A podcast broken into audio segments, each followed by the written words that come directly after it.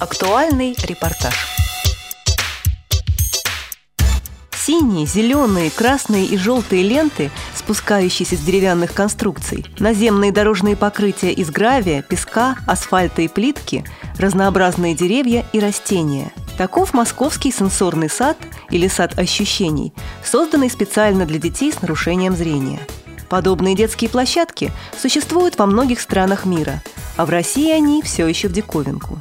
Чему удивляться? В Москве всего две тактильно-сенсорных прогулочных площадки. Одна была построена на деньги спонсоров, другая – правительство столицы. Между тем, сады ощущений необходимы детям с ограниченными возможностями здоровья, как воздух. В начале 70-х в Голландии для детей с нарушениями здоровья стали создавать специальные комнаты, в которых искусственно стимулировали сенсорное восприятие малышей.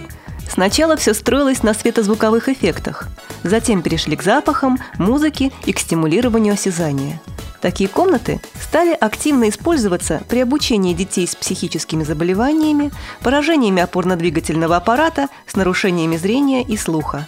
Рост в развитии ребенка после посещения занятий в сенсорной комнате был очевиден. Методика обучения быстро распространилась по всему миру. Между тем голландцы не остановились на достигнутом. Ими был разработан проект сенсорного сада, детской площадки, созданной с целью стимулирования восприятия детьми окружающего мира органами чувств.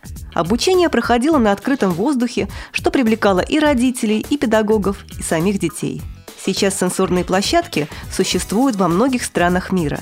Ассами в их проектировании являются Голландия, Германия, Франция, Швейцария и Дания. Один из таких садов находится в швейцарском городке Хагендерн. Он был открыт при местном центре реабилитации в 2006 На его проектирование и строительство ушло 5 лет и 1 миллион швейцарских франков – то есть 21 миллион рублей. На территории сенсорного сада в Хагендерне находятся подвесные мосты и качели для тренировки вестибулярного аппарата, водяной насос, который установлен в большой песочнице, дорожки из разных материалов, большие трубы, в которых беспрепятственно может лазить при желании даже взрослый. В день открытия архитектор Даниэла Саксер сказала – для меня большая радость, когда я вижу, как дети резвятся на нашей детской площадке. Они играют и параллельно познают мир. В России над созданием первого сенсорного сада задумались в 2006 -м. В Екатеринбурге был проведен первый этап конкурса проектов школьников и студентов по благоустройству территории сенсорного сада. В 2007 проект был реализован волонтерами, появились учебные разработки и начались занятия с детьми под открытым небом. Параллельно желание создать специальную детскую площадку наподобие тех, что уже давно существуют за границей, появилось и у москвичей а точнее у Елены Насибуловой, директора Центра реабилитации незрячих детей и их родителей «Я и мама», и в то время дефектолога детского сада компенсирующего вида номер 224. О том, как к ней пришла эта идея, Елена рассказала в беседе с редактором «Радиовоз» Еленой Колосенцевой. В 1996 году у меня родилась девочка. Наверное, где-то месяца четыре поставили диагноз ретинопатии недоношенных, и годы уже точно врачи сказали, что она не будет видеть. Через какое-то время я создала общественную родительскую организацию, Центр реабилитации называется «Незрячие детей родители я и мама». И потом в 2001 году я попала первый раз э, на обучение в Голландию по программе ранней интервенции незрячих детей. Мы посещали очень много городов, очень много центров, проходили обучение и попали в город Бреда. И в городе Бреда я увидела сенсорный сад. Громадное-громадное пространство, на котором было очень много обучающих элементов, и он такой был продуман абсолютно-абсолютно все для незрячего ребенка, незрячего человека, чтобы он именно сам ходил, сам путешествовал, сам получал удовольствие и такое своеобразное взаимодействие с окружающей его средой. И все было настолько просто сделано, то есть различные емкости какими-то наполнителями, разные дорожки тактильные, все было, все было такими каналами канатами, то есть ребенок мог и не упасть, и не пораниться, и очень долго там гулять, вот именно один. Настя была очень маленькая, и когда я там была, я прям вот видела, как она ножками гуляет по этим дорожкам. Вот я вернулась в Москву, но тогда не было невозможности вообще ничего. То есть я просто, я видела этот сад, я помнила о нем, он остался у меня в памяти как в ячейке в какой-то. И в 2007 году я познакомилась с группой а, людей, которые, знаете, делают различные проекты. Вот собираются иногда всякие там лидерские группы, вот, и у них они когда заканчивают свои вот эти вот э, обучения, они должен быть какой-нибудь социальный проект у них. И девочка одна искала из этой группы, и она нашла меня по интернету, приехала, позвонила, я работала в детском саду тогда, она приехала, посмотрела, и у них сначала были идеи просто там вывести кого-нибудь за границу детей, там на обучение, на лечение. Я вспомнила про этот сенсорный сад.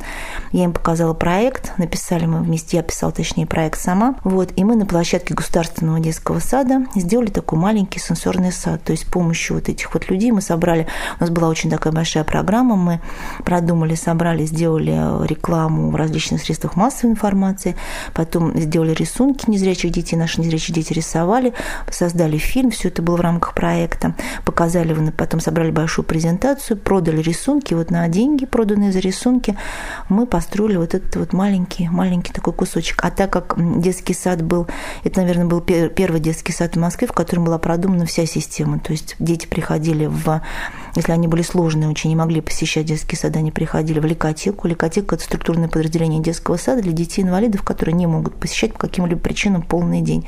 Потом они уходили в кратковременную группу, которая работала в режиме 3 дня, там по 4 часа или 4, часа по, 4 дня по 3 часа в день.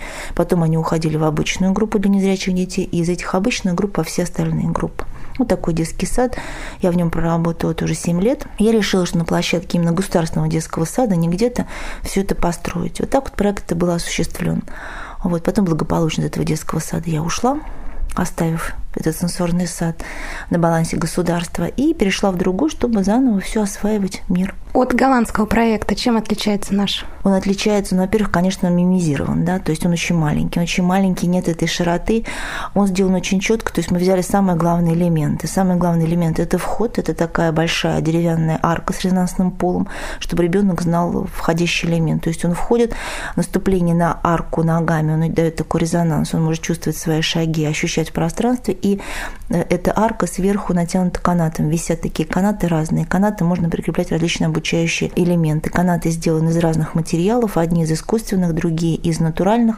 То же самое для пространственной ориентировки, когда дети заходят. Канаты помогают им пройти через них. То есть это такие элементы просто как тактильные для незрячего ребенка. Затем он попадает на тактильные дорожки, они сделаны из 7 элементов. Это гравий, керама, гранит, мрамор, деревянные спилы, валуны, еще какие-то камушки, песок, там около 10 поверхностей, трава, тоже такая достаточно большая зона. В этой зоне на траве у нас расположены шумовые барабаны, большие такие деревянные барабаны, в которых различные наполнены различными а, по тяжести наполнителями. Когда ребенок начинает начинает их крутить, то есть это движение и звук, как раз, да, соединение. Когда начинает крутить, получает и слуха, развитие слухового анализатора и соединение движения с действием. Потом э, попадаем мы, у нас зона воды, зона бассейна была ограничена таким большим деревянным забором настоящим. Такие стояли спилы. То есть он был сделан специально, чтобы ребенок мог оттуда пойти в бассейн, поиграть руками, поиграть с водой, такой зона релаксации. И вот на этих деревянных спилах мы хотели потом закрепить различные другие развивающие элементы тактильные, которые можно было бы менять. То есть могли быть трещотки, барабаны, барабаны, деревянные различные, все-все-все инструменты, которые можно было обнять, они ставятся на скобах. Это мы не успели сделать. И справа тоже такие специальные емкости, ящики, в которых мы наполняли разными наполнителями. Это там природные материалы. Мы их все время меняли. Желуди, орехи, камни, различные щепа, сухая трава, то есть они менялись. Можно было проводить занятия, все проводили там и по пространственной ориентировке, и физические реабилитологи, и дефектологи, и логопеды. То есть самое главное, чтобы люди... И ребенок, когда выходил, самое главное, это площадку, то есть он мог перемещаться абсолютно свободно и взаимодействие с окружающим миром. И середина площадки у нас был такой амортизационный мостик, очень красивый. Вот, там как раз ступеньки, чтобы ребенок мог подниматься самостоятельно, спускаться. И так как он был натянут над поверхностью, амортизации, ощущение своего тела в пространстве, на этом равновесии, ну, то есть все было очень продумано, компактно и аккуратно. Хочу заметить, что когда мы ставили, то есть э, считать, что не государственные деньги, государственные площадки, у нас не было, мы просто делали реконструкцию ее, но я хочу сказать большое спасибо в этом отношении именно государственным структурам, потому что департамент образования нашего округа, он точно такую же площадку сразу поставил в другом детском саду, тоже для детей с нарушением зрения. И для меня это было вот лучшей похвалой. То есть я считаю, что когда люди думают, когда они вот мыслят в одном направлении, а не считают, не вешают себе награды, что там я самый лучший, а делятся, это очень хорошо. Я знаю, что эта площадка заняла первое место в городе, это был 2008 год. Вот их площадка наша, мы как построили на наши деньги, и государство сразу же, именно центральный округ, это, это очень большой. Если бы каждая вот, дошкольный отдел всех округов так заботились, у нас бы вообще не было проблемы именно со сложными детьми, с незрячими, вообще с детьми с особыми возможностями. А есть еще площадки в Москве такие? Ну, я не слышала. Может быть, есть элементы. Я знаю, что есть на Воробьевых горах там, там проект э, тоже такого типа, когда идут экскурсии с незрячими детьми, но они еще другие. Там просто деревья, брайлевские. Это все-таки такое обучающее пространство, да, обучающее, где ребенок может самостоятельно ходить. Да. В детских садах она не такая дорогостоящая. В детских садах, где есть эти дети, можно было ставить, особенно для тех, где, где дети с нарушением зрения. Потому что система образования ребенка, если ребенок просто незрячий, то есть он пойдет в детский сад для детей с нарушением зрения, а если ребенок сложный, где к зрению добавляют еще какие-то проблемы, этот ребенок у нас повиснет и зависнет. И, конечно, такие бы площадки хорошо строить, но нету обычно места обычно, но элементы можно ставить везде. На эту площадку можно было приходить детям а, с других детских садов, то есть тоже незрячим, либо обычным детям, которые хотят потрогать, там, пощупать все, полазить? Ну, э, когда к нам приходили на консультацию, конечно, можно было. То есть все, кто приходил на консультацию в наш детский сад, это можно было сделать, безусловно. Но дело в том, что это же территория детского сада, она закрыта. Да, то есть просто так с улицы ты на нее не попадешь. Но ты, если ты, вы, они приходили на консультации, все, все приходили на эту площадку площадку им всегда показывали. Доступ был свободный, конечно. А возможно такую площадку построить у себя на даче, ну, не такую огромную, да, но маленькую, хотя бы кусочек для своего ребенка? Я видела, я знаю, что на дачах строят такие площадки, элементы, особенно вот эти тактильные поверхности, чтобы ребенок мог ногами чувствовать разную поверхность под э, подошвами, да, или ходить босиком. Потом натягивают различные канаты. Делают на этой площадке можно было много таких элементов. Вращающего барабана нет, а вот емкости с наполнителями, с различными, это такие элементы, развивающие тифлосреды, как я говорю, специализированные. Многие родители делают, особенно те, кто приходит к нам на консультации. Елена также рассказала об опыте реабилитации незрячих детей в других странах мира. Во всех странах есть. У них нет разграничения. Это называется доступная среда во всех странах. Она не носит название, сад ощущений. Это уже мы так перефразировали ее. Везде, где есть дети с нарушением зрения, с любым, у них есть это как элементы. То есть вот в Наймегене, в Германии, тоже я была на конференции, там просто в большом комплексе живут незрячие, где они проходят обучение, у них есть вот эти вот моменты. То есть, ну, целый такой комплекс, где ребенок может пойти погулять, полазить везде. А я каталась на теплоходе. Инициатором благоустройства второго сада ощущений в Москве, о котором говорит Елена Насибулова, была Ольга Шапгеня, начальник отдела комплексного благоустройства дирекции Центрального учебного округа. Первая площадка э, появилась в 2008 году э, в детском саду 224. И в 2009 году, поскольку был э, год инвалида, мы планировали сделать благоустройство и показать, выставить этот объект на московский дворик. И решили сделать по образу и подобию еще одну такую же детскую площадку. Но поскольку специфика детского сада 2639, что там не только слепые дети, но и очень много слабовидящих детей, мы адаптировали эту площадку для и слабовидящих детей тоже. Все благоустройство детского сада направлено на то, чтобы адаптировать э, деток к окружающему миру мегаполиса. Начинается все с того, как они заходят в детский сад. Они заходят, и их приветствуют колокольчики. С правой стороны э, вывешены, развешены колокольчики, они держатся руками э, за сеточку, на которой натянуты колокольчики, и спокойно следуют по территории детского сада по тактильной плитке. Э, знают прекрасно, как им пройти э, в детский сад, знают прекрасно, как им пройти на прогулочной площадке, то есть они могут без родителей проходить по территории детского сада свободно. Что касается сада ощущений, мы увеличили его в размерах. Мы приспособили, сделали порядка 20 покрытий различного вида. Все эти покрытия, которые встречаются и могут встречаться в большом городе, чтобы дети не пугались и знали по ощущениям, с, какой, с какого покрытия на какое они э, проходят. Это и гравий, песок, стружка, дерево, брусчатка, камень, тротуарная плитка, кусочки асфальта, травы. Э, пространство очень большое, потому что территория детского сада 2639, она побольше предыдущего детского сада 224, поэтому э, у нас не было ограничений по площади, несмотря на то, что в Центральном округе достаточно маленькие территории, исторически так сложилось. Эта площадка плавно переходит э, в спортивную площадку. Спортивная площадка предназначена тоже исключительно для детей слабовидящих и незрячих. Сделано синтетическое покрытие, э, сделана разметка.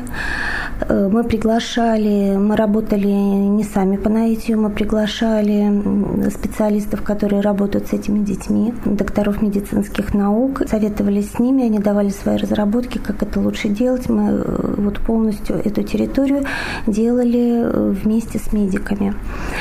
Все малые архитектурные формы, которые есть на территории, они тоже выбирались исключительно для детей с ограничением по зрению. Все детские площадки были подготовлены, малые архитектурные формы, угу. очень яркие, больших размеров, яркие цвета насыщенные. То есть дети даже с ограничением в 70-80% по зрению, они все равно видят эти яркие пятна и могут э, совершенно спокойно гулять. То, то же самое касается теневых навесов. Все теневые навесы очень яркие хорошо проветриваемые. То есть вот каждая деталь проговаривалась со специалистами. Дети, когда пришли дети в июле месяце, пока мы делали благоустройство, приходили, смотрели дети, э, дети с родителями. И вот первое то, что когда пошли детки, которые не видят, и пошли, и э, были и восторг, и радость, потому что до этого, конечно,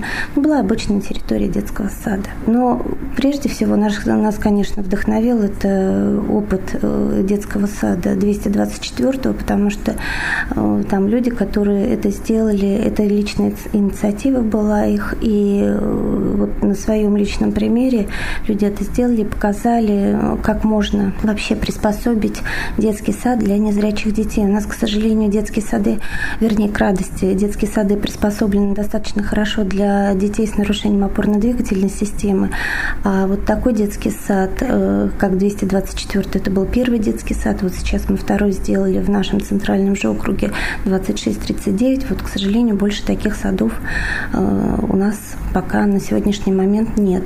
Родители, конечно, в восторге, потому что э, детей можно адаптировать, дети могут передвигаться самостоятельно, дети привыкают к поверхности, дети не боятся передвигаться, не боятся шумовых эффектов, потому что кроме различных покрытий очень много еще и э, различные препятствия в виде лент, канатов, подвешенных мостиков.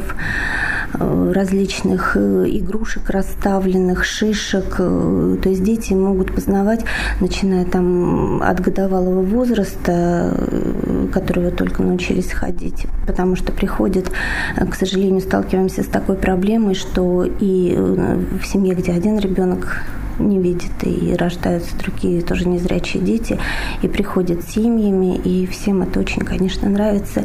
Э, кроме того, что нравится, дети становятся спокойнее, дети э, становятся умиротвореннее, и, конечно, это их адаптирует, что самое главное для инвалидов. Ольга Шапгеня рассказала Радио ВОЗ, какие мотивы побудили ее принять участие в московском проекте «Сада ощущений». Мы ни у кого не подсматривали. Мы, можно сказать, вот э, с ситуацией 2639 детским садом, мы немножко подсмотрели идею у детского сада 224 а это вот это именно их разработка, это их идея, это идея, ну, когда родители сталкиваются с горем, когда рождается больной ребенок, и э, стараешься сделать что-то для своего ребенка, именно вот э, территория детского сада 224 показывает, что это такое вот это делалось для своего ребенка, это делалось для всех остальных детей, чтобы помочь им. Когда родитель видит эту боль, он хочет адаптировать, чтобы это было для всех детей замечательно. А там и у одного из воспитателей ребенок незрячий, вот люди так вот придумали замечательно. У меня у самой ребенок инвалид, поэтому я выбрала детский сад э, такой э, и вот э, делала это и для своего ребенка тоже. Правда, у меня уже ребенок большой. Корреспонденты «Радио ВОЗ» отправились в детский сад номер 2639, чтобы своими глазами увидеть сенсорную площадку. Их встретила заведующая детского сада Лариса Михайловна Ткачук. Она же объяснила, почему сад ощущений окрашен в синий, красный, зеленый и желтый цвета. Когда нам делали этот сад ощущений, должны были присутствовать вот эти четыре основные цвета, которые слабовидящие должны даже в темноте разглядеть. И вот этот сад ощущений, вы видите, он снабжен, оснащен четырьмя основными цветами. Ну, ленточек мы навешали там и фиолетовых, и розовых, потому что подготовишки свой спектр расширяют познание в цветах. А вот здесь вот вы видите четыре основные цвета. Об одном из упражнений для детей с нарушением зрения в сенсорном саду рассказала тифлопедагог Светлана Лисовская. В деревянной конструкции на разных уровнях подвешены разноцветные листья деревьев. Четырехлетний ребенок должен указать, какой из листьев упадет на землю раньше – Листочки в этом задании все на разных уровнях. И детки смотрят э, листики, те, которые ниже да, расположены, либо те, которые выше. Соответственно, они делают вывод, что листочки, которые расположены ниже, упадут первыми. Вот они в данный момент и отвязывают эти листочки, которые упадут первые. Все, молодец, да. Какие потом листочки упадут? Нет, да? Отвязываем, находим их и отвязываем их. После того, как детки отвяжут все листочки, в средней группе начинаем их знакомить со схемой. И поэтому они будут учиться вот, ходить по схеме. Сначала они проанализируют саму схему, как они пройдут, а дальше уже будут в макропространстве ходить по этим листочкам. Добавляет Лариса Михайловна Ткачук. Сейчас они на этом занятии знают не только основные цвета красный, зеленый, но и ориентируются выше, ниже, больше, меньше. Также дальше, ближе. Дальше будет в конце ближе. занятия, да, вот. А я не летал, не, не на очень не летал. Другое упражнение связано с рисунком на асфальте, цветным паровозиком, рассказывает Лариса Михайловна Ткачук. Вся эта ориентировочная площадь изображает собой паровоз с вагончиками. Детки здесь переезжают. Есть специальная игра. По колесикам из кружочка в кружочек можно прыгать. Можно ориентироваться в цвете. Видите, желтый, красный, синий. И можно провести сюжетно-ролевую игру. Здесь не только ориентировка в пространстве, но и накопление опыта с помощью физкультурных занятий. Ну вот наша физкультурная площадка тоже э, с использованием основного цвета зеленый, желтый, красный, она устроена таким образом, чтобы повышать зрительную ориентировку в пространстве. Полученные на занятиях с тифлопедагогами знания дети используют в повседневной жизни. Это становится основой их дальнейшей социализации. О выпускниках детского сада номер 2639 рассказывает Лариса Михайловна Ткачук. К нам в детский сад пришли две девочки-близнецы с очень сложным зрением. Они у нас пробыли в группе «Пчелка» 4 года, где воспитатели Фролова, Смирнова, и 4 года в начальной школе. Маму этих девочек мы пригласили на семинар социальных педагогов Центрального округа. И мама принесла из школы рисунки детей. Я писала об этих рисунках в статье. Девочки слабовидящие. Процент зрения такой низкий, что Им, конечно, нужно было поступить в интернат для слепых, а они поступили вместе со своим классом в школу для одаренных детей. Их одаренность там раскрылась, и закончилась она так. Я еду с мамой в одном троллейбусе. Мама ко мне подошла и сказала, девочки мои готовятся к получению медалей. Одна должна получить серебряную, вторая золотую. Следом за Москвой в 2011 году проект сенсорного сада подготовили студенты Дальневосточного федерального университета. Они выиграли грант в рамках летней школы благотворительного фонда Потанина на строительство площадки для детей с нарушениями зрения. Рассказывает руководитель команды Елена Сыроватка. Визуально это 11 элементов, они самые разные. Это и система для лазания, и дорожка равновесия, и альпийская горка, множество растений интересных, кустарников, много-много всего. Растения будут подобраны очень тщательно. Это будут растения в первую очередь с э, интересной текстурой листьев, которые можно потрогать, запомнить их. У нас будут такие а, ящички, мешочки с сухими природными материалами. Потом именно в а, качестве шумового сопровождения мы планируем колокольчики в ветвях деревьев, чтобы на ветру они звенели, и таким образом ребенок мог слышать шум с определенной стороны. Там белка семечки кушает. Екатеринбург, Москва, Владивосток. Список городов, где существуют сенсорные площадки для детей с ограниченными возможностями здоровья, может быть и больше. По крайней мере, инициаторы и организаторы этих проектов готовы консультировать и помогать тем, кто решится создать что-то подобное в своем регионе, говорят Ольга Шавгеня и Елена Насибулова. Пожалуйста, мы будем рады показать э, и один, и второй детский сад. Мы будем рады поделиться своими разработками. Не нужно бояться. Можно э, сделать все то же самое за гораздо меньшие деньги. Можно э, при, применяя фантазию, сделать и адаптировать для детей это в очень короткие сроки и с минимальными вложениями. Поэтому не нужно бояться. При желании это сделать легко и просто мы э, проконсультируем с, большим, с большой радостью, покажем эти детские сады. Сейчас уже у нас э, новые идеи, и мы можем поделиться своими идеями. Пожалуйста, для всех желающих Центральное окружное управление образования рада будет приветствовать. Мы всегда рады, мы всегда делимся своими идеями со всеми. Я за палки наверное, видел м- жирафа.